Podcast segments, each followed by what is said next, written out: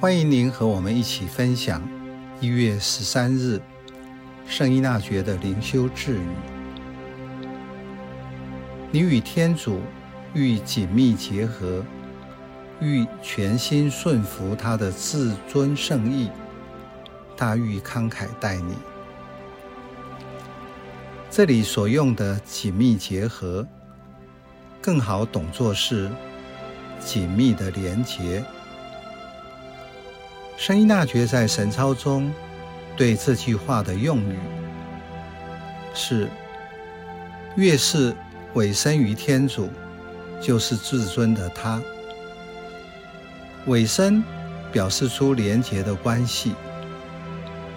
相同的，也要注意顺服他的至尊圣意，能够变成狭隘的他的旨意。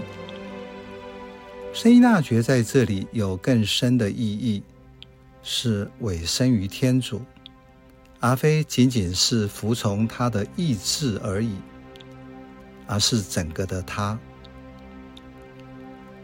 人愈是全心委身于至尊的他，顺服他的旨意或圣意，人才能跟他紧密连结。能够让天主自由地对待人，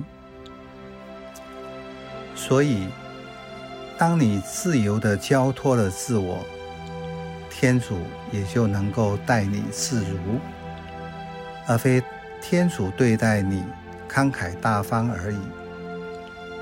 做神操进入第四周时，避静者已经历多日的祈祷、默想，经由认罪。